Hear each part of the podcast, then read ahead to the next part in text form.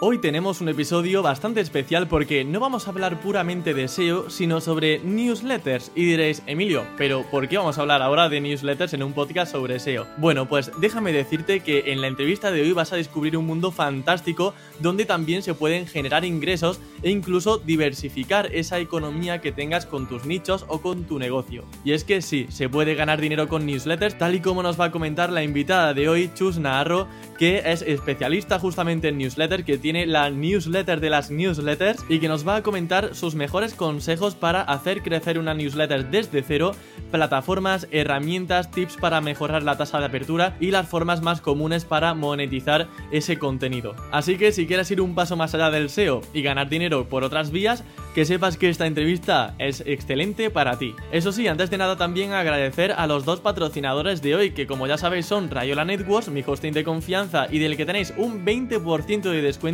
debajo en la descripción, así que aprovechalo si vas a crear un nuevo sitio. Y en segundo lugar a Ahrefs, mi herramienta SEO favorita, todo en uno, y que además ahora han mejorado su funcionalidad del History Rank, es decir, del histórico de posiciones para tus keywords, de modo que de un primer vistazo vas a ver cuál ha sido la evolución de tus palabras clave principales para ver si están mejorando o empeorando con respecto a hace una semana, un mes, 90 días, etc. Igualmente puedes probarla gratis con su Ahrefs Webmaster Tools. Dicho esto y sin más dilación, doy paso a Chus Narro. Muy buenas Chus, bienvenida a Campamento Web, ¿qué tal estás? Hola Emilio, pues jo, súper agradecida de estar por aquí y, como te he dicho antes de, de micro, eh, por fin te pongo cara, aunque sea virtual, ¿no? Pero sí que no hemos intercambiado, especialmente hace unos años, muchos emails. Eh, y ahora, sí. Joro, a charlar contigo, pues te, aprecio mucho, o sea que es un placer estar aquí. Ah, muchas gracias, Chus. Bueno, el aprecio es mutuo. En cuanto a, al, tema de, de, las newsletters, la gente dirá, pero bueno, ¿qué hace de repente aquí Chus hablando de newsletters en un podcast sobre SEO? Y bueno, yo, a ver, en mi casa realmente me, me pica la curiosidad de ver cómo se puede ganar dinero con una newsletter, porque sé que muchos de los que me escuchan desarrollan su marca personal o tienen una tienda online o nichos y una forma de expandir justamente esas páginas web y de poder monetizar con otra vía de ingresos es justamente pues con eso, con la newsletter, porque ya veremos que hay formas también de ganar dinero por esta vía. Entonces, Chus, mi primera pregunta era eh, sobre todo saber si has visto que hay sectores donde puede funcionar mejor una newsletter que otra. Sobre todo que puedas ejemplificarlo para que una persona que quizá a priori diga, no, para mí esto de las newsletters no me, no me va o no me sirve, que realmente puedan ver oportunidades de que, oye, que casi en cualquier sector o en cualquier sector hay oportunidades para conseguir una audiencia y monetizar. Sí, total. Eh, yo creo que efectivamente, ya aviso, eh, este episodio probablemente sea mucho de depende, porque yo soy muy de grises, ¿no? Y contextualizar Bueno, en el mundo todo. SEO ya sabes que estamos curados sí. de espantos, esto va a ser común. Eh, pero yo creo que no depende tanto de la temática, sino más bien de, del producto y el contenido que, que, se sirva, ¿no? Y esto es muy tópico, pero también por aterrizar un poco más y contextualizar eh, los tipos de newsletter, ¿no? O las dos grandes variantes de newsletter están por un lado las newsletters como vehículo, ¿no? Que son eh, pues esas newsletters que es un poco más la atribución para vender otra cosa, pues servicios, productos, lo que sea. Eh, pero la newsletter el, es como la herramienta de email marketing para, para venderlo, ¿no? Eh, uh -huh. Y luego las newsletters como productos en sí mismas, que, bueno, puede ser tanto de pago o newsletters que se monetizan por, o se sustentan porque hay gente detrás apoyando el, el, trabajo de ese newslettero o porque mm, hay patrocinadores, ¿no? Que, bueno, eh, por aparecer en esa newsletter pagan. Entonces, yo haría esas dos diferenciaciones uh -huh. porque, claro, el mundo newsletter es súper abierto, está desde claro. la típica del MediaMark, ¿no? Que, uh -huh. que muchas veces se atribuye a spam, pero ostras, gracias a, al universo de Internet están surgiendo cada vez más newsletters y y, más, y están surgiendo como negocios en sí mismas y como uh -huh. medios. Entonces eso es es muy claro, o sea, tenemos para... newsletters por una parte en la que podríamos decir que vendemos un producto o servicio, ya sea una consultoría, una formación, un producto como el que pueda ofrecer MediaMart, eh, electrónica o lo que sea.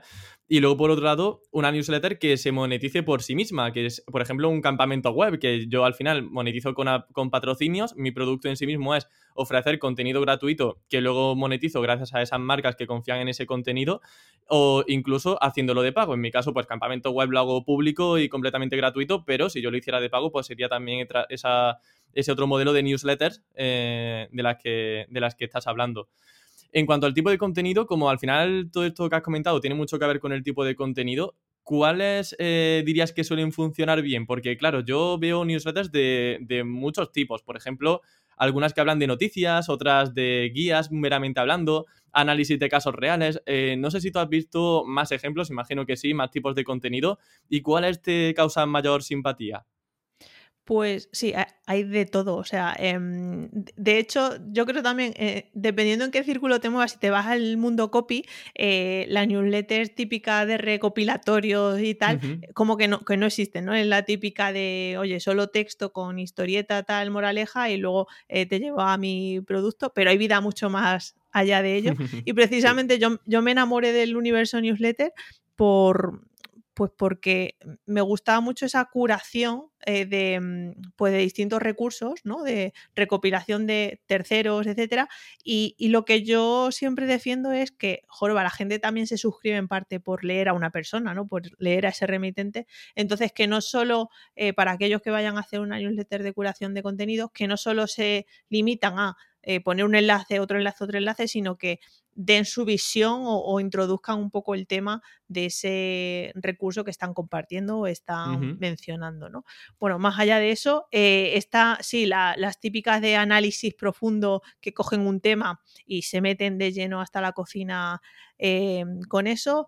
Hay otras que, por ejemplo, a mí me gusta mucho la de Alex Maese, Ahora creo que está de parón, pero él usa la, idea mm, eh, de, ideas visuales. Entonces, coge un tema, eh, va, bueno, pone una pequeña introducción y luego, digamos que ese concepto lo comparte a través de una, de una ilustración eh, muy, pues muy, muy visual, ¿no? Em, hay otra que me gusta mucho, eh, estoy poniendo muchos ejemplos para que bueno, vean el resto eh, de las posibilidades. Esperemos que, que haya un pico de, de, suscripciones en cada newsletter que, menciones. Así que di también la tuya, que, la gente vaya a analizarla como ejemplo. Em, yo qué sé, mira, para Mundo SEO, ¿no? La típica recopilación de herramientas.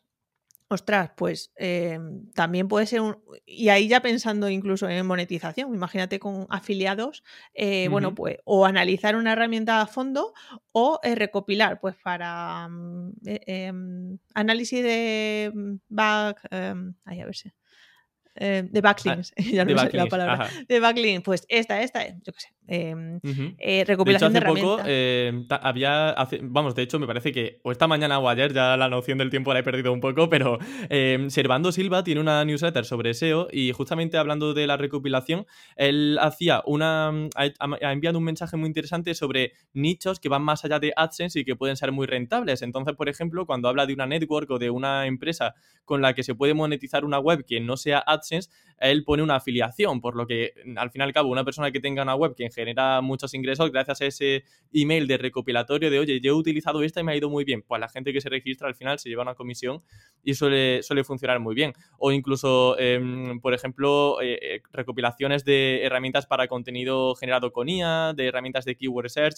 Para todo eso también he visto newsletters y que, y que suelen funcionar muy bien. O sea que buen mm. apunte ese. Total.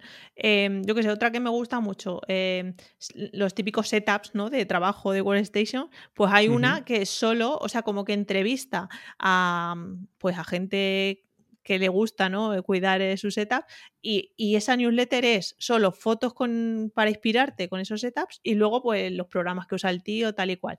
Eh, luego las típicas de análisis de algo concreto que bueno, esas suele, ¿no? las tenemos como más de la mano. Em, y luego también, em, más allá de la forma de cómo se presente el contenido, em, también el, hecho de ennicharse, ¿no? Eh, ya que estamos en un, en un programa de, de SEO, el hecho de cuanto más concretes la temática, ostras, igual no tienes un pico de suscriptores o, el techo, digamos, que es más bajo, pero claro, las posibilidades de convertir cualquier cosa que, anuncies o que mm, vendas son mucho mayores porque vas ahí como al target. Pues, por ejemplo, eh, te pongo un ejemplo, la mía, ¿no? La mía, newsletter de newsletter. O sea, a ver, eh, es un nicho del nicho. Ostras, pues al final yo aquí, en cuanto a tipo de contenido, por ver que no es solo A o B. Yo lo que hago es una mezcla. Hago, em, cojo un tema y digamos lo desarrollo a nivel más formativo, o, bueno, cojo un tema de newsletter y lo desarrollo, y luego hago recopilación. pues las noticias o eh, cosas que me han parecido interesantes en cuanto a newsletter en la semana, pues te la te las introduzco y te, y te las enlazo, ¿no? Entonces, bueno, eh, que hay, mm, ostras, es que hay un montón de... Yo creo que hay tantos tipos de newsletters, tantos tipos de contenido como creadores allá de newsletters, porque al final yo creo que la, la mezcla, lo interesante está en leer muchas newsletters e ir cogiendo, ¿sabes? Aquellas secciones y aquellas partes que más te gusten y llevártelo a tu newsletter. Claro, o sea, es que al fin y al cabo la fase de documentación, sobre todo en una parte inicial, es muy importante. Eh, yo recuerdo que hace unos meses, hace no mucho realmente, quería emprender una newsletter sobre inteligencia artificial, que extraño, ¿no? De repente, inteligencia artificial, wow, sorpresa. Em, y claro, lo que hice fue, al final no hice nada, pero eh, en la fase de documentación me inscribí, o sea, me suscribí a muchísimas newsletters, ya no solamente de España, sino de Estados Unidos, que, bueno, si entendiera francés, pues iría a cualquier otro país, pero a Francia o lo que fuera, pero Mm, todos aquellos idiomas que más o menos controlaba, pues a empaparme de qué tipo de formato eh, subían, qué tipo de contenido subían, cómo monetizaban ese contenido.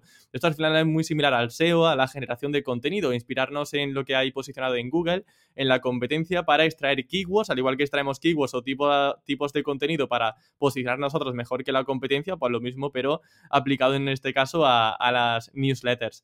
Mm. Eh, yo me imagino una persona. Sí, Perdona que te, mm, corte. El, hecho también. O sea, a mí una visión que me gusta también de la newsletter es el componente personal, como te decía, sobre todo, especialmente si quieres trabajar tu marca personal asociada a esa temática, ostras, el, el poder darle ese toque de Emilio escribiendo, hay mucha gente que independientemente de lo que hables, te va a abrir porque eres Emilio, ¿no? Entonces, em, pintar el contenido de la newsletter con algo más personal, bueno, ya no te digo que me cuente qué has hecho el fin de semana, pero a lo mejor sí cómo has trabajado con un cliente, etcétera, eh, creo que eso es un punto muy diferenciador respecto a, a otra newsletter, ¿no? Ajá, claro, siempre aportar quizá alguna anécdota, algún caso real, em, o incluso yo eso en mi newsletter, que bueno, no es que lo haga en mi newsletter, es al final enviar cada lunes un recordatorio del vídeo podcast, pero sí que pongo algún chascarrillo, vamos con el comienzo del año, o venga, que ya queda menos para que se acabe enero. Entonces, que siempre empiezo con un algo que, que es distinto, que por ejemplo yo no lo diría quizá en un vídeo, no lo pondría en un artículo del blog de forma que fuera un poquito más objetivo, más estilo guía formal, pero en la newsletter sí que busco siempre pues ese pequeño eh, párrafo, aunque sea conectando un poco y con cosas cotidianas, habituales o incluso con algún caso real o de éxito que haya sucedido. En cuanto a una persona, por ejemplo, que quiera empezar ya con su newsletter, ¿qué plataformas recomiendas? Porque, a ver, no es por hacer publicidad de ninguna, pero para que alguien tenga un poco una recopilación de ideas de, vale, quiero montar mi newsletter y puedo hacerla aquí, aquí o aquí. Ya. Em, e, es la típica pregunta también que, siempre recibo porque muchas veces hacemos el, parálisis por análisis, ¿no? Hay tantísimas herramientas que es como, no, pero ¿cuál es la mejor? Y ya. Claro, te puedes comparar y dices, vale, pues ya el año que viene hago la newsletter. y spoiler, ya digo que no existe ni la perfecta ni la que más, o sea, y la que tenga todos los puntos que tú necesites para, para, bueno, pues sí, para hacer automatizaciones, por ejemplo, o simplemente en cuanto a diseño, ¿no? Eh, yo aquí diferenciaría entre dos. Eh, Substack, que está ahora, bueno, súper puntera, que incluso es casi un blog, ¿no? Que te permite eh, captar emails y mandar newsletters. Y luego las plataformas de email marketing que todos conocemos, como MailChimp, MailerLite, ActiveCampaign, etc. y claro, ¿cómo plantes tu newsletter? Por eso yo, yo siempre defiendo que hay que hacer como un trabajo previo, ¿no? De estrategia, de eh, qué necesitamos, a quién vamos, como nuestro público, cómo vamos a monetizar, etcétera. Porque eso muchas veces, ese ejercicio, ya te da la mano de qué tipo de, herramienta necesitas. Pero bueno, vamos a hacerlo accionable. Para empezar, si lo único que quieres es, oye, probar, tiene el gusanillo este de hacer una newsletter y no necesitas nada más, Substack tiene, o sea, te da de sobra. es verdad que no te queda muy bonita en cuanto solo puedes poner un fondo de color y luego texto, imágenes o, citas, pero funciona muy bien y lo bueno que tiene es que tiene como una red eh, interna que te fomenta mucho pues que te recomiendes o recomiendes otras newsletters y digamos que el crecimiento es muy orgánico y muy pasivo y eso pues a la hora de empezar y de querer crecer eh, es un punto a favor. ¿Es gratuita o tiene, tiene muchos suscriptores gratis y todo eso? Es gratuita, puedes tener los que quieras. ah, Eh, mira, ostras. su ¿Y modelo cómo de ganan negocio, dinero? Claro, eso, claro. eso su modelo de negocio creo que eh, tiene muchas lagunas porque de hecho ahora están explorando otro, otra vía de, de negocio El FBI está detrás poniendo billete. porque claro, ellos lo que fomentan es que tú te hagas una newsletter de pago. ¿Por qué? Porque ellos llevan el 10% de Mm. comisión. vale, ok. Pero claro, eso en Estados Unidos tiene sentido, pero en la comunidad hispana de momento cuesta, ¿no? Yo creo que nos han eh, enterado de que aquí no se paga por nada, solo por cerveza. A ver, creo que cada vez más, pero sí, lamentablemente estamos a años luz, Sí. ¿no? Eh, y luego, eh, justo ayer compartieron en mi comunidad un, un artículo de mm, que estaban explorando la vía de eh, vender publicidad, no ser intermediarios como marketplace para bueno, conseguir anunciantes, que eso tiene mucho más. Ah, mira, sí, eso molaría además porque te facilita mucho la puesta en contacto con marcas, que Claro. muchas veces es tedioso tener que lidiar con una marca o tener que encontrar sobre todo una marca que sea afín a tu contenido, que esté dispuesta a pagar el patrocinio, Que etc. pague. Claro, Sí, claro. sí. Así es que eso, o sea, si quieres empezar simple para validar tal, Substack. Y luego, si necesitas ya cosas pues más, eh, bueno, más potentes como, yo que sé, imagínate que quieres métricas súper avanzadas de en detalle este suscriptor, qué, ha he- qué clic ha hecho, cuál es la vida de- del suscriptor o em, automatizaciones o quieres segmentar a tu audiencia, etcétera, pues ya ahí sí que recomendaría pues, una plataforma y ha- hay muchísimas, pero bueno, que, mm, que mm, por, por diferenciación y por no extendernos tampoco mucho en esta fase inicial, yo eso, Substack o plataformas de email marketing. Ok, genial. Yo, por ejemplo, utilizo Mail Relay, que me parece Mm. que me deja hasta 25.000 suscriptores. Digo, me queda todavía mucho para, para llegar a esa cifra, así que por ahora es una buena forma. Eh, lo que sucede que, claro, no pone en contacto con, em- con marcas, aunque que esté con eso todavía en proceso, digamos. Eh, pero bueno, por si por tener aquí también otra, otra herramienta. Igualmente lo tendréis todo en la descripción, así que que la gente que está haciendo otra cosa mientras escucha el podcast, que no se preocupe, que no tenga que tomar papel y, y lápiz. bueno, pa- pa- sí, papel y lápiz, que estará todo documentado. Y a- además, eh, sí, joder, dime. perdona que te estoy cortando. No, no, no, no pasa nada. A mí eh, me encanta que me cortéis. anualmente em, publico un estudio de newsletter, ¿no? En base a, bueno, entrevisto a, mando una encuesta a gente que tiene newsletter y luego analizo los datos. Y es súper interesante cómo eh, del estudio anterior a este, ostras, Substack ha crecido muchísimo eh, para newsletters como tal. Y claro, por ejemplo, MailChimp, mm, creo recordar que ha pasado del 22% de gente que lo usaba a un 11 o así. O sea, imagínate cómo Substack se está llevando el pastel sí. de, de la gente que quiere crearse una newsletter y bueno, y no necesita grandes florituras. Sí, yo recuerdo que MailChimp, cuando yo empecé incluso en el mundillo del SEO más o menos, o con WordPress y tal, estaba muy de moda, pero ha pegado un bajón bastante grande en cuanto a. Yo creo que de imagen, de, de reputación, no sé, hay algo que no han sabido llevar mucho, no sé si quizá los planes que tenían, funcionalidades, pero a pesar de que permite muchas integraciones, que sé que sí, Es se ve que al final hay otras que, que le han ido comiendo terreno. Eh, has mencionado antes el tema del diseño, que por ejemplo, pues Substack no permite una gran maquetación. En el caso de Mail Relay, la que yo utilizo, que como digo, pues la utilizo porque es gratis y, yo tampoco necesito mucha cosa. eh, yo hago al final diseños muy sencillitos, pues eso, un párrafo, una imagen. Eh, a nivel de maquetación de diseño, mm, ¿tú eres también de hacer un, mensaje sencillo, sin apenas imágenes ni florituras, o está bien darle algún estilo? Pues, em, a ver, a mí no me gusta el texto, como, o sea, que luzca como si fuera solo un email, ¿no? Sí claro, que es me como si una persona te manda un correo electrónico. texto ujú, plano versus HTML, digamos, ¿no?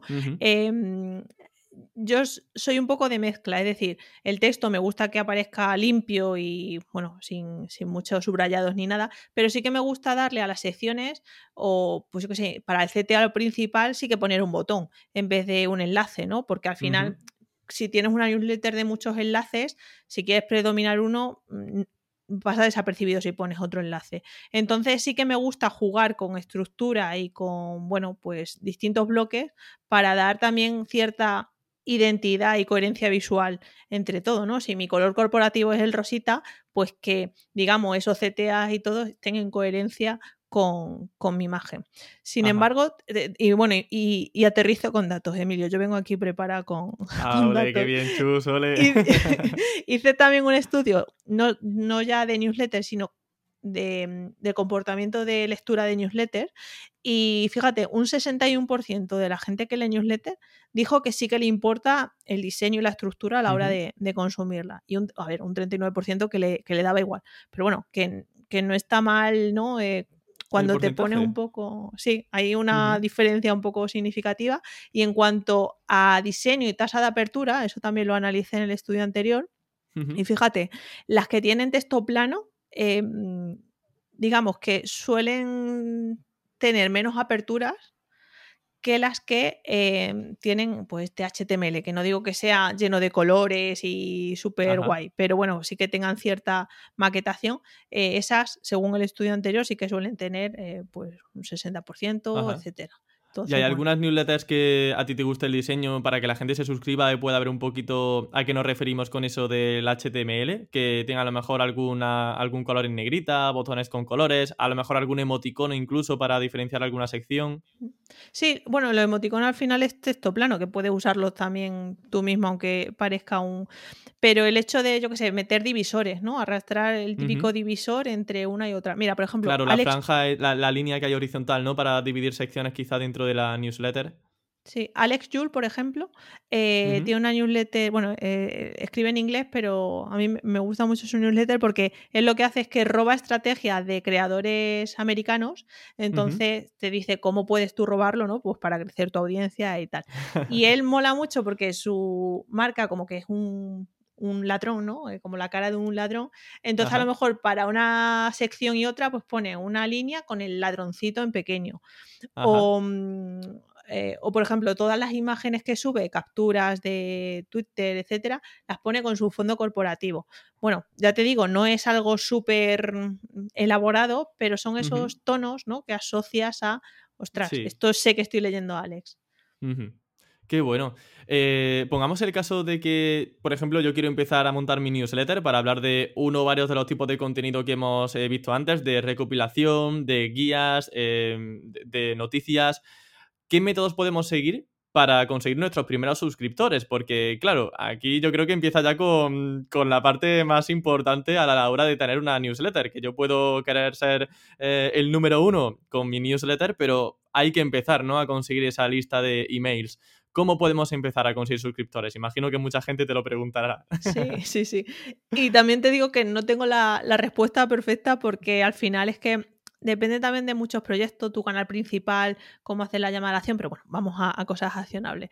Yo lo que siempre digo em, es gritar a los cuatro vientos que tienes una newsletter porque si no lo mencionas, si no lo pones en tu, si por ejemplo tu newsletter es, digamos, donde empieza tu funnel o donde quieres dirigir a la gente para captar su email, etcétera, ostras, pues en tus redes sociales pongan el enlace, la URL de tu newsletter, eh, por ejemplo, ¿no? Que, o en la firma de tu email, que son cosas que pasan desapercibidas, pero al final estás llevando a la gente como hacia, hacia ese CTA, ¿no? Es, ni que decir tiene en la web, pues lo mismo, em, si tienes una newsletter y tu preocupación es hacerla crecer y captar audiencia, ponlo bien visible en tu web. Tampoco no lo ocultes, no lo pongas en un sidebar si además tu, mayor tráfico es mobile. Eh, ponlo también en el menú, etcétera. ¿no? como darle mucho protagonismo dentro de tu, de tu web. Redes sociales, por supuesto. Eh, y redes sociales no tanto desde el punto de vista, tengo una newsletter, suscríbete aquí, sino eh, reciclar contenido o, que el contenido vaya alineado con, oye, pues te hago un hilo sobre e, este tema y luego invitar a la gente a hablo de esto más en mi newsletter, suscríbete aquí, etcétera. Sí, eso lo he visto mucho de hilos de Twitter que se vuelven a lo mejor virales y el último tweet de ese hilo es invitando a la suscripción a esa newsletter porque ahí comenta que al igual que ha hablado de eso en ese hilo de Twitter, en esa newsletter cada semana, por ejemplo, habla de, de todos esos temas en mayor profundidad y la verdad que causa bastante interés. Eh, y también eh, relacionado con esto, ¿no? Eh, podcast, YouTube. ostras, yo también lo que hago nada más empezar el podcast es decir, oye, que tengo una newsletter de newsletter, suscríbete si quieres recibir mejores emails. No dejarlo para el final porque a lo mejor la gente no llega al final. A eso me refiero con darle bombo a la newsletter porque la gente que nos está escuchando es porque está interesada en algo, pues igual le interesa profundizar y, suscribirse. Luego el tema de los lead magnets, que si quieres luego andamos eh, en eso. Em, por esa, o sea, yo lo, divido las técnicas de crecimiento en cuatro. El incentivado, que es esto, ¿no? De ser nosotros los que estemos ahí poniendo recursos por todos lados para que se suscriban. Luego el crecimiento orgánico, que este depende más de em, fomentar ese boca a oreja, es decir, que sean los propios suscriptores los que recomienden nuestra newsletter, los que las compartan y demás. Y esto es tan sencillo como poner botones dentro de la newsletter para que compartan la newsletter. ¿Y la gente lo hace? Pues, ostras, sí. A ver, es verdad que, hay, que, hay, de todo, ¿no? Em, yo, fíjate, no abuso tanto de, de ponerlo y cuando lo pongo sí que noto te digo, tres, cuatro comparticiones, tampoco la gente se, vuelve loca, ¿no? Pero por probarlo, ostras, es que darle la oportunidad a la gente de que, de que lo haga. Incluso, fíjate, entrevisté una vez a, la, a Charo Marcos de la Close Letter, que es una newsletter, creo ya tiene más de 20.000 suscriptores, que recopila las noticias más importantes del día. Y ella lo que pone nada más empezar es, antes era reenvía esta newsletter y la gente le daba y la compartía con otra gente y me dijo que así había crecido bastante y ahora tiene compártela por WhatsApp. O sea, ah. que quiero decir que al final también depende el nicho y depende de dónde se mueva tu audiencia, etcétera, eh, pues tiene más sentido poner un, CTA o una red social u otra. Y luego, eh, si no nos funciona esa recomendación orgánica, a ella sí que tenemos que jugar con incentivos, ¿no? Y es algo que está también bueno, se está viendo em, en el último año que eh, los sistemas de referidos para newsletter. Yo tengo uno hecho y fíjate, el otro día lo medí y un 19% de los suscriptores que tengo me han venido gracias a que ha sido la gente los que han recomendado con su enlace de afiliado eh, la newsletter y eh, han ganado pues determinados premios que tengo yo como sistema de recompensa. Y eso es muy interesante también para, para crecer. ¿Y qué, tipo de premios podemos ofrecer a una persona para que recomiende nuestra newsletter? Pues claro, en el sentido a lo mejor si nosotros, mi caso, eh, si yo ofrezco consultoría o tengo una membresía o productos digitales, lo que hago es en función del número de gente que me traigas, pues a lo mejor si me traes pocos te menciono en mi newsletter. Eh, Aleida Solís, por ejemplo, de la SEOFOMO lo tiene también muy bien montado, que Seguro que ah, alguien que no escuche eh, lo, la, la, lee y, tiene un sistema de referidos muy, muy bien montado con eso. Eh, yo tengo eso, pues te menciono en la newsletter, eh, te regalo una taza. El tema de el tema este de los goodies funciona, bueno, regulera, pero lo tienes ahí por si alguien he mandado una taza porque alguien quería una taza de, de mi newsletter. y luego ya, digamos, cuando me recomiendas más, pues te doy acceso a mi membresía o eh, tienes una consultoría conmigo. Y te puedo decir que, he dado premios de todos los rangos. Qué bueno. Y, a nivel técnico, ¿cómo se realiza ese sistema de afiliación dentro de una newsletter? Hmm. Pues, a ver, yo me lo hice eh, a mano, es decir, con, bueno, con automatización de Make, la API de Akumba Mail, que en mi caso es la herramienta que, uso. Bueno, pues ahí con hechizos, hechizos de programación y APIs y demás, eh, lo tengo hecho y funciona vamos, bien. Pero si no queréis hacer hechizos, hay una herramienta que está especializada en esto, que no es barata, pero bueno, si queréis apostar por este, esta estrategia, podéis echarle un ojo, se llama Spark Loop. y, esa mola porque al final, bueno, tiene integraciones solo con determinadas plataformas, no con todas, eh, pues, con MailerLite, etcétera.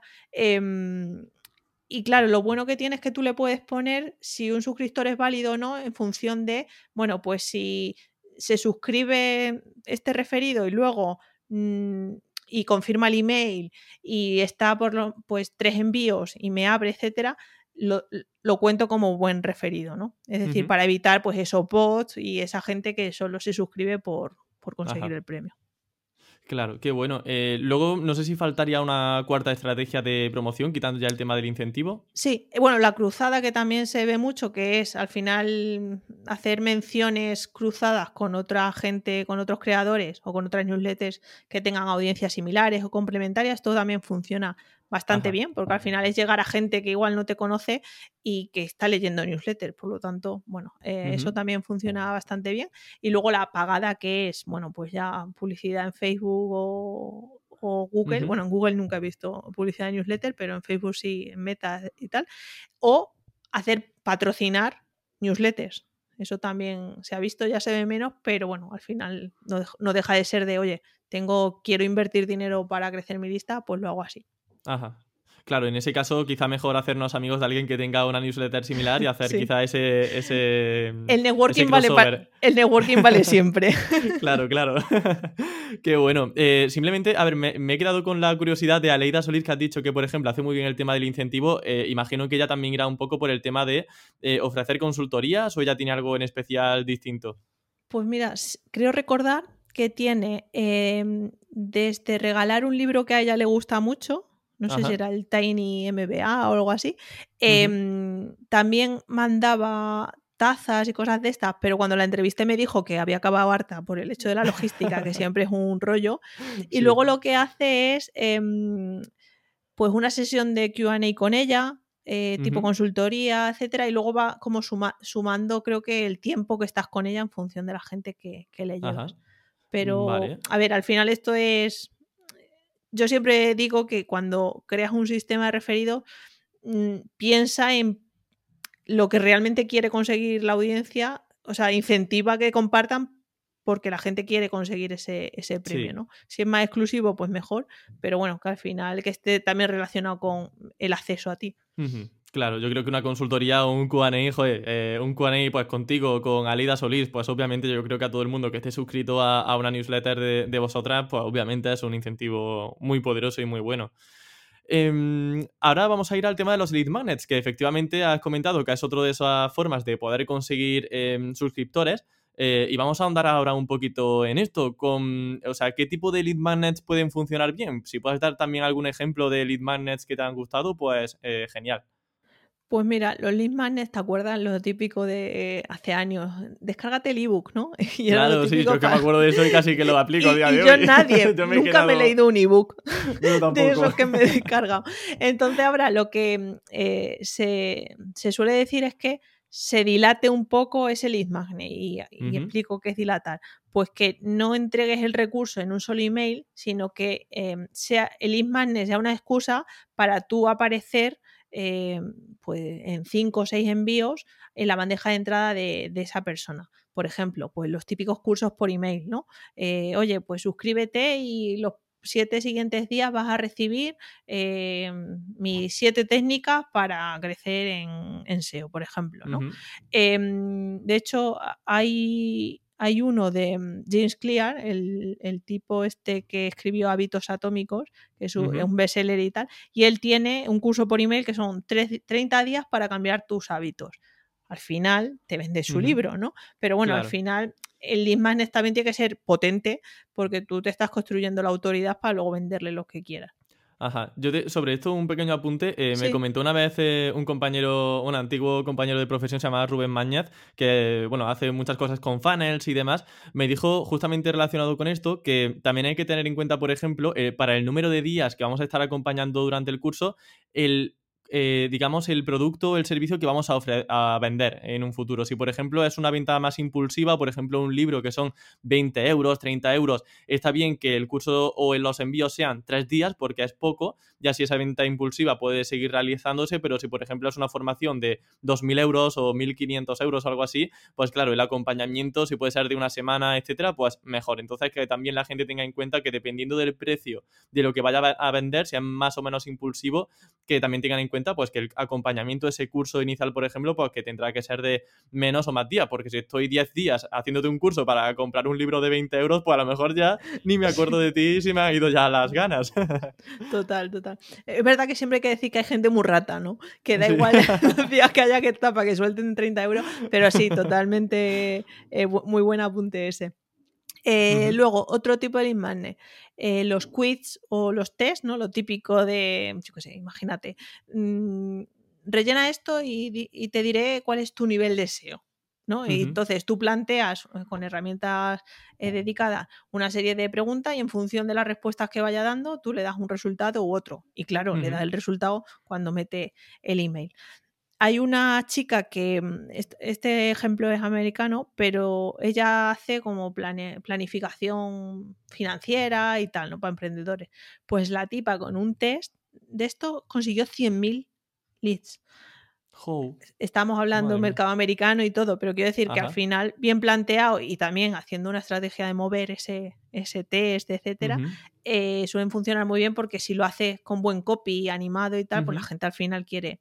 Quiere Yo eso lo hice con un nicho de formación, justamente. Tenía un nicho sobre cursos y decía, eh, vamos a poner el caso de que fuera sobre SEO. Pues, eh, ¿cuál es el curso de SEO que mejor te conviene? ¿no? Entonces, había un test, de la gente respondía y digo, vale, ya sé cuál es el curso que tú necesitas, pero ponme tu correo y te lo mando al correo. Y aparte de ganar dinero con afiliación, en un futuro, pues también tenía la posibilidad de enviar becas, promociones, otros cursos que salían emergentes a esa gente que ya sabía que estaba previamente interesada en formación en SEO. Y al igual que en SEO, pues en cualquier otra, otra temática. Así que es un apunte que has dicho muy interesante. Ahí hay dinero.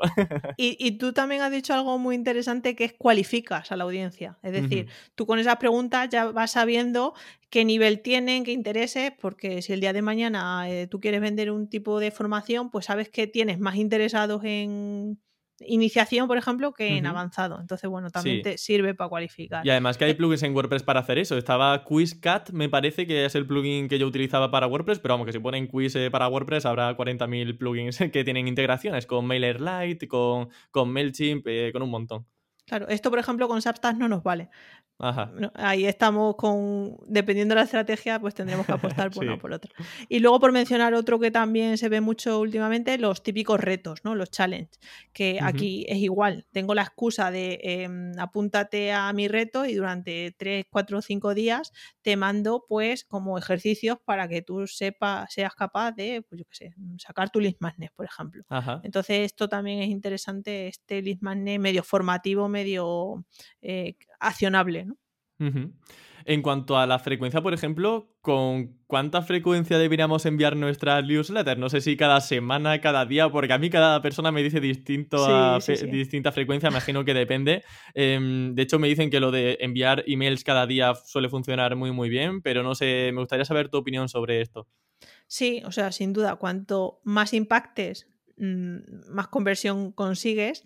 Pero yo aquí siempre digo que también tenemos que ser consecuentes con eh, el nivel, o sea, la calidad que podemos ofrecer, el tiempo que tenemos y eso aunarlo en una frecuencia. Es decir, eh, yo conozco muy pocas newsletters que cada día me están dando un, contenido digno de, abrir, ¿no? Entonces yo soy un poco más conservadora con eso y, digo que, ostras, mejor eh, ser más conservador con la frecuencia, pero entrega, ¿no? Especialmente al principio, entrega un contenido que, valga la pena, porque si no la gente mm, se te va a desuscribir. Entonces me siento más cómoda y de hecho es la frecuencia que yo, que yo uso, em, la semanal, también insisto, el tipo de newsletter aquí influye mucho. Se hace una recopilación. que tengamos también. Pues claro, O, se hace una recopilación de noticias, pues a lo mejor sí tiene sentido hacerlo diario para estar al día de las noticias. Pero bueno, que aquí, eh, lo siento, es un depende como una casa, pero siempre jugar con, con, sin perder la calidad y el tiempo que tengas, eh, porque son dos estándares muy importantes a la hora de marcar la frecuencia.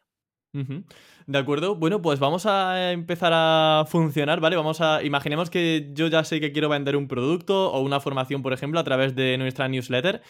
¿Cuáles son los errores más comunes, ¿vale? Los problemas a los que la gente se enfrenta y cosas que hacen mal, eh, por la que una newsletter no suele convertir. Eh, todos los que se te ocurran. No sé si a lo mejor puede ser que no se centran bien en los CTAs, que la secuencia de emails es ineficaz, que no generan buena sensación de urgencia. Imagino que habrá un montón de problemas, tanto problemas y errores como personas existen en el mundo. Sí, total. Eh, mira, yo creo, eh, por lo que he experimentado, porque yo con la venta no me llevaba muy bien y, claro, para, crecer o para, pagar facturas te tienes que empapar ¿no? y, probar nuevas cosas yo uno de los errores que, cometía era la, la, falta de insistencia. Es decir, y con insistencia no digo compra, compra, compra, compra, sino em, no dar por hecho que todo el mundo sabe que tenemos un producto o un servicio.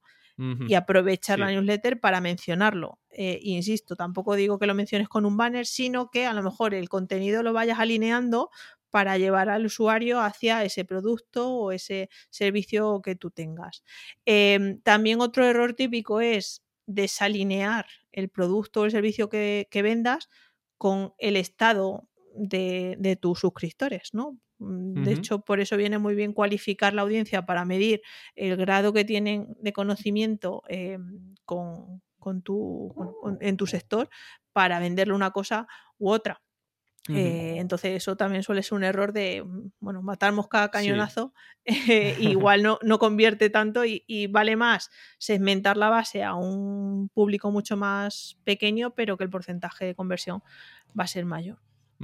Yo, por ejemplo, del primero pecaba mucho y de hecho eh, es que es eso, tú te piensas que la gente ya desde el momento en el que lanzas una formación ya deben saber eh, que tienes una formación y si no te compran al día siguiente ya has fracasado y es que vaya, vaya estrategia mala hecho, pero no es así, es que realmente tienes que eh, seguir incentivando y sobre todo seguir dándole visibilidad a ese producto, a esa formación que han lanzado, servicio, porque la gente no nace sabiendo que tienes eso. Yo, por ejemplo, ahora em, estoy un poco viendo la estrategia que sigue Alex Serrano con una plataforma que tiene que se llama Chartud sobre plantillas para Looker Studio y todo esto. Y me gusta porque efectivamente él comparte información muy valiosa sobre SEO en su Twitter, pero cada pocos días dice, por ejemplo, he lanzado una nueva plantilla en Chartud o, joder, mira qué orgulloso estoy de lo que he lanzado ahora mismo, esta nueva plantilla que tenéis disponible en Chartud. O sea que al final es una forma de, de forma más o menos orgánica, pues enseñar que tienes una, un repositorio de plantillas para Looker Studio, Analytics y todo eso, y que realmente toda tu audiencia pueda ir conociéndolo. No quiere decir que esté todos los días diciendo cómprame en Chartud, pero sí decir, mira, he lanzado esta nueva plantilla, eh, luego de repente otro día un recurso interesante, una guía, y poco a poco vamos familiarizando y haciendo ese nurturing quizá también que, gusta mucho en el tema de, email marketing. Sí, ir modificando esos CTAs, ¿no? Por eso digo que no es solo, porque al final todos desarrollamos ceguera a los banners y siempre ponemos el mismo texto, al final la gente no, no lo lee. Y también relacionado con frecuencia precisamente, eh, no jugar con con el FOMO y la escasez. A mí hay algo que me funciona muy bien, que es vender con, mini lanzamientos, ¿no?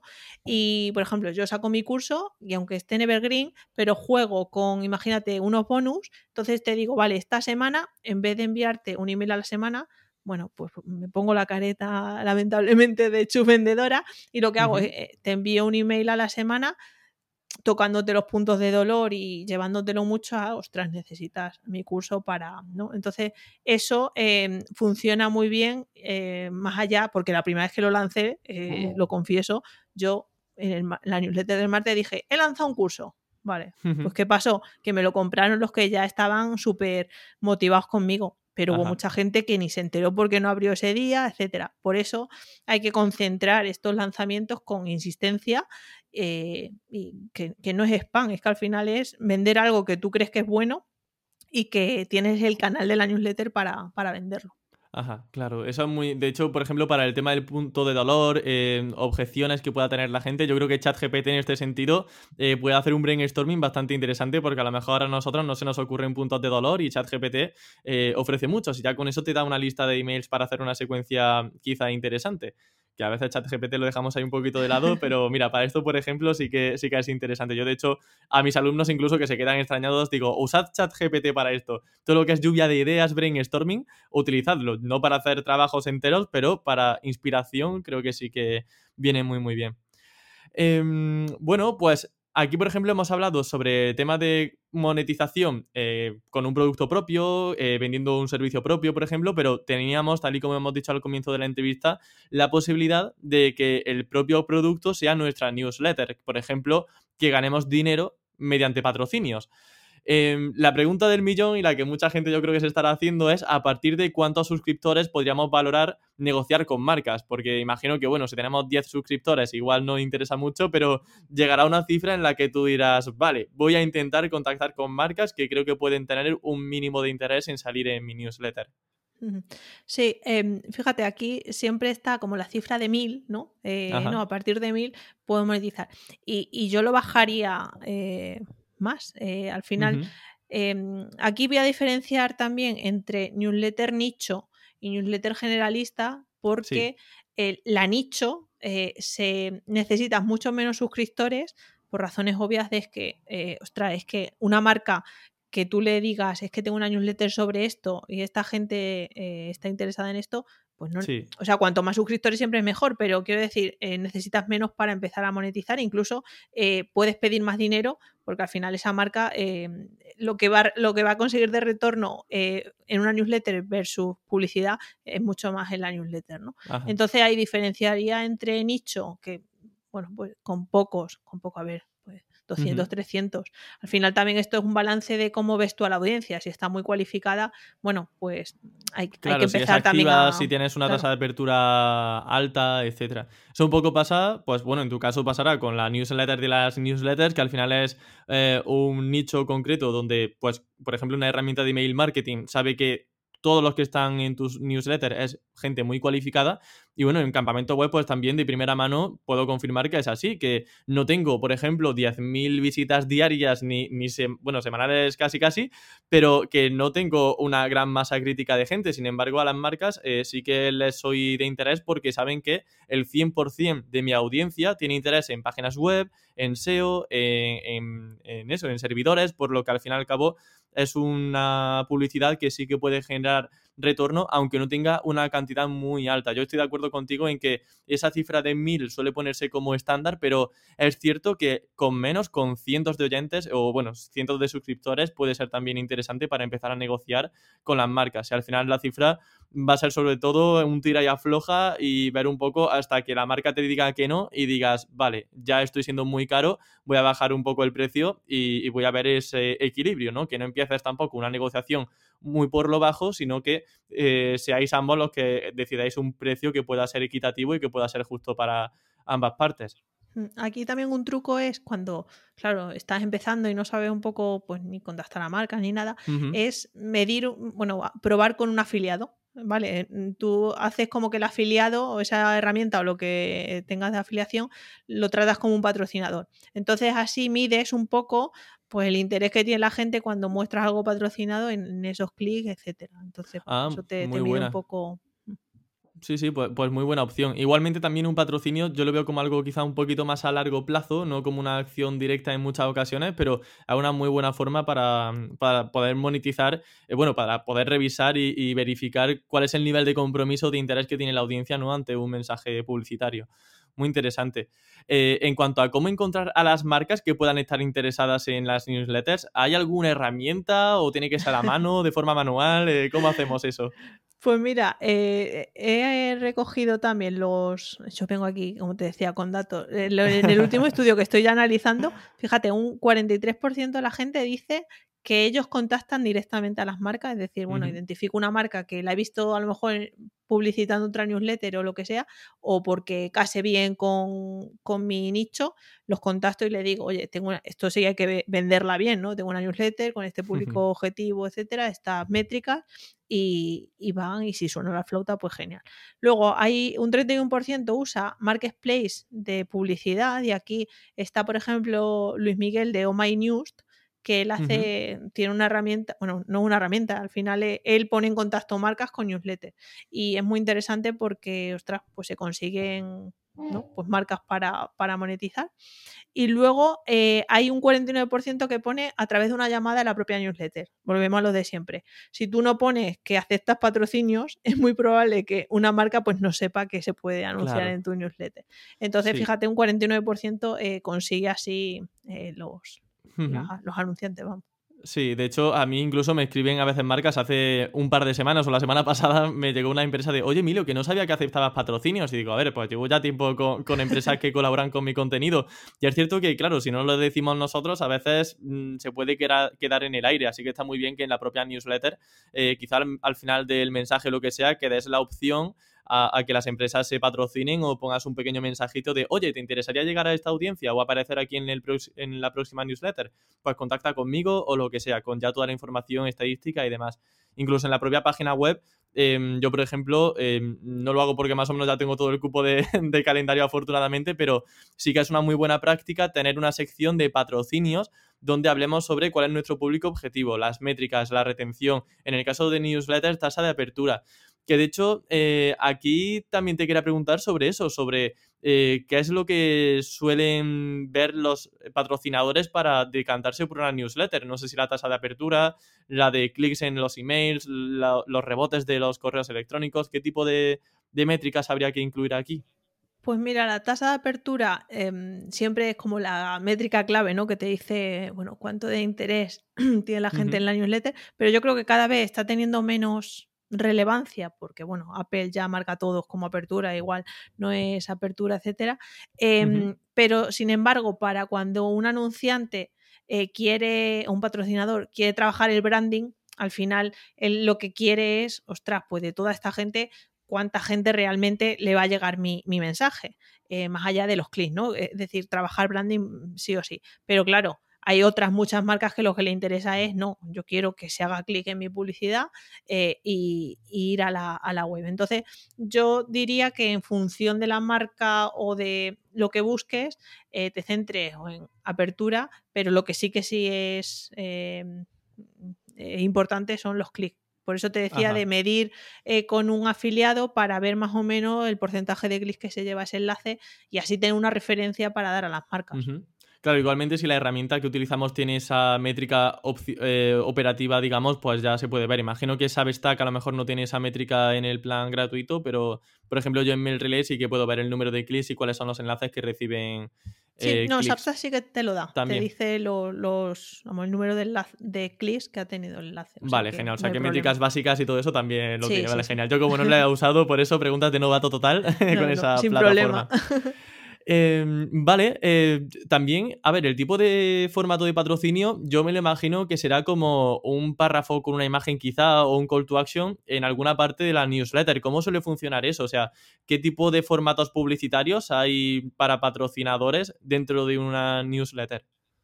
Sí, pues está este que es un espacio visible en la web con, bueno, opcional imagen, texto eh, y enlace donde, donde quieras. También suele funcionar muy bien, esto nos lo compartió en la comunidad Luis Miguel de Oh My News, de esta herramienta que tal, es que él ha medido que funciona bien introducir al patrocinador, es decir, que tú no empieces la newsletter contando lo que sea bloque del patrocinador y siga, sino que en el texto vaya introduciendo o lo relaciones con el patrocinador, porque al final es mucho más natural esa, transición. Y luego también se ven, eh, pues claro que esto ya aumenta el precio, pues las típicas newsletter analíticas que, ostras, pues a mí me interesa que hables de mi empresa y por tipo de contenido casa muy bien que yo hable de ti, pues hago un, una edición eh, única hablando de, ¿no? Con, la opinión de, imagínate a ti que te contacta una herramienta y haces una herramienta, o sea, perdón, una, edición exclusiva eh, hablando de esto, tal, indicando que es patrocinado, pero, pero eso también funciona más y le puedes pedir más dinero porque al final la visibilidad es mucho. Claro, es como hacer un vídeo dedicado a una empresa, un podcast dedicado a una empresa, eh, que obviamente pues el coste es bastante mayor. Es muy interesante lo de introducir a la empresa también en el otro tipo de formato de patrocinio, porque es cierto que a nivel visual sobre todo, y, bueno, a nivel de copy por supuesto también, eh, lo que tú dices, es que suelen a lo mejor empezar la newsletter con, una, con un párrafo, luego de, de repente ponen una caja de texto con un fondo distinto a lo mejor y ponen el patrocinio y luego, como si no hubiese pasado nada, continúan con el newsletter. Entonces lo que comentas es muy interesante porque creo que aporta un grado de naturalidad muy interesante a ese patrocinio. Yo creo que la marca estaría contenta y satisfecha con ese tipo de, contenido. Em, no sé si podemos hablar de cifras, sobre todo, pues también por curiosidad, por saber cuánto es lo máximo que has visto que han pagado por un patrocinio en una newsletter y también a ver si recuerdas cuántos suscriptores tenía para hacer un poco la boca agua de aquellos que nos estén escuchando y que digan, vale, efectivamente esto funciona. pues sí, y, además em, te voy a decir dos newsletters diferentes con número de suscriptores más o menos similar em, y que una pide, eh, bueno, te, digo, em, suma positiva, eh, está en Substack además de Samuel Hill y él habla sobre, em, bueno, negocios, empresas, inversiones, eh, un poco así, ahí la gente lee a Samuel, más allá de, el contenido es muy bueno, pero bueno, digamos que tiene un componente personal muy, muy alto. Él tiene 25.000 suscriptores y, bueno, lo tiene públicamente, em, pide 950 por patrocinio. Oh. Eh, si, si, tú cierras un mes de patrocinios, pues ya te estás sacando un buen sueldo con, la newsletter. Es verdad que no siempre se cierran todas las ediciones, pero bueno, en el caso de Samuel, es verdad que, sí que eh, lo hace bastante bien. Luego hay otra newsletter que no puedo decir eh, nombre, pero que ronda también, supera los 20.000 y pide 1.500 suscriptores. Es una temática más generalista. O sea, 1.500 euros, ¿no? Por, sí, sí. por, por el patrocinio. Es una newsletter más generalista eh, no tiene tanto el componente personal, sino que es más, mm, te leo por el contenido. Y bueno, eso, es lo más que yo he visto o que tengo datos. bueno, está muy bien. ¿Qué tipo de formato es la de 1550 eh, por, eh, o 1500 por edición? Curación de contenidos. A lo mejor un resumen, ¿no? Quizá de, lo que ha pasado en una temática o un resumen semanal. Coge, coge noticias, lo comenta y, y lo, vamos, y, lo, mm, lo comenta, lo enlaza y luego pone, y de hecho el patrocinio está abajo, ¿eh? que no, no está... Ah, no lo pone ni arriba. Muy bien. O sea que imagínate. Y eso, eso en castellano, que yo sepa, pero luego, bueno, en, en, Estados Unidos, fíjate, por aquí tengo una tabla, eh, TLDR, que es una newsletter sobre mm, tecnología, tiene un millón de suscriptores y pide 18 mil eh, dólares por patrocinio. Quiero decir, aquí las cifras son estratosféricas.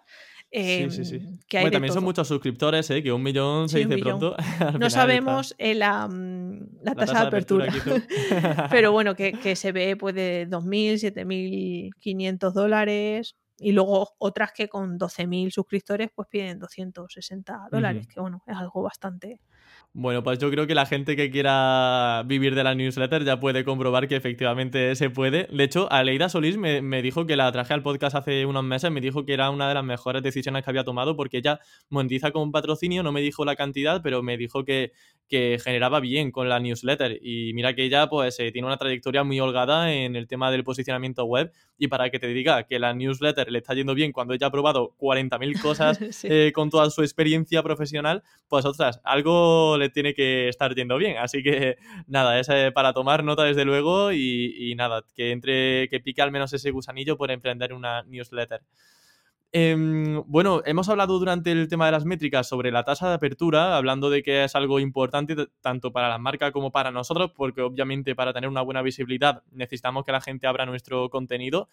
Eh, ¿qué serie de tips y de consejos podría darnos para aumentar esa tasa de apertura? Que yo sí que, por ejemplo, pues la propia herramienta a veces de email marketing te da algún consejo de, no, ya has excedido eh, los caracteres máximos y se va a cortar el título, pero no sé, algunas eh, cosas que debamos tener en cuenta para aumentar ese porcentaje de clics.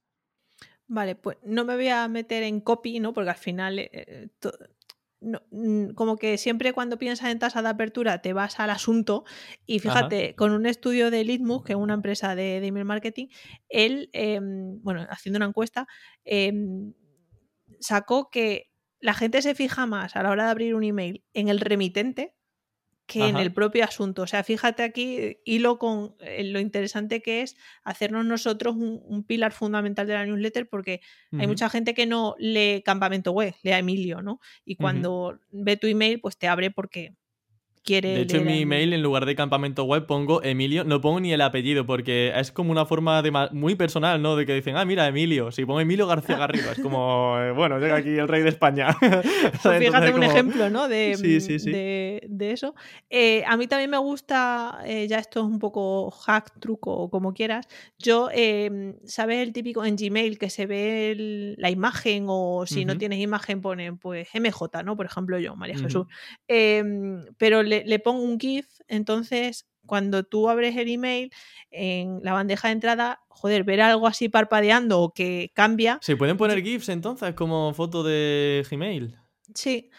Hay, hay por ahí un, truco, si quieres luego te paso el, link, o sea, sí, donde lo explican, pero yo lo que hago es que uso, tengo mi correo corporativo con WordSpace, entonces ahí cambié mi perfil por un GIF y ostras, hay mucha gente que me dice, ¿cómo lo has hecho? Porque al final claro. mucho. o sea, el propio Workspace, que al final es la plataforma de pago, digamos, de Google, por decirlo rápidamente, te permite tener un GIF dentro de tu fotito de perfil, ¿no? Hay que pagar, obviamente, para eso, pero en descripción, si no, dejamos ese truco que, sí, que tenemos, ¿no? para. El link para ponerlo. Vale, qué bien, qué bien, me gusta, me gusta. Sé un truquillo. Y, mm, y luego eh, yo, bueno, no es truco, pero me gusta, eh, siempre como hablo de newsletter, pues pongo un emoji del típico buzón con, con una carta y todos mis newsletters lo mando así. Bueno, eh, esto es como los emojis en los nichos, ¿no? Que, que estaban como muy manidos, pero la bandeja de entrada a mí me gusta, bueno, eh, ponerlo, no sé si aumenta o no la, apertura, pero de nuevo, ¿no? Asociar ese emoji a la temática de, tu newsletter. Sí, eso también lo hacía yo, de hecho, joder, hay muchas cosas en común aquí entre la newsletter y, el canal.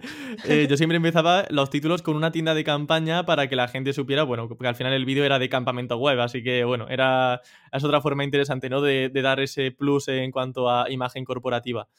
Ya para finalizar, Chus, eh, recomendaciones finales. Eh, alguien que realmente le haya despertado ese interés, esa curiosidad por emprender una newsletter, ¿qué recomendación final le darías o qué recomendaciones finales para quienes la quieran comenzar y, sobre todo monetizar? Porque al fin y al cabo, eh, aunque nos guste mucho la newsletter, también la parte económica es importante, imagino. rentabilidad total. Sí. Em, yo como he comentado, no hemos hablado aquí nada de estrategia, pero el primer ejercicio que haría es preguntarme por qué voy a hacer la newsletter, ¿no? ¿Qué pieza va a tener dentro de mi estrategia si tengo ya un negocio más general? Y definir todo eso de a quién te vas a, dirigir y con a quién no, no, no digáis aseos, no. Aterrízalo mucho más. Eh, aseos, pero ¿de qué tipo? ¿De nichos? ¿De SaaS? Eh, ¿Principiantes? ¿Avanzados?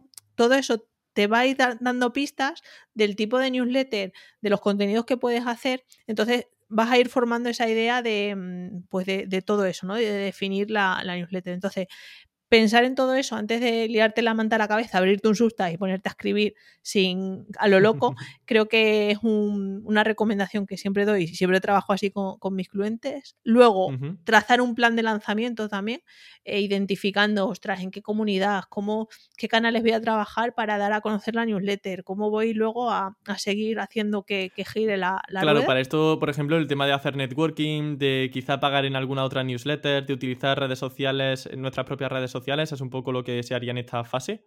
Sí, de mm, hacer networking para menciones cruzadas con temáticas similares, etcétera. O sea, eso es muy, es muy potente y también hay que eh, aterrizarlo y, a ver, yo no soy la persona más organizada del mundo, pero ostras, tener una tablita con quiero llegar a esto, a esto, a esto, a esto y empezar a contactar para ver si apareces ahí o no, pues es, es guay.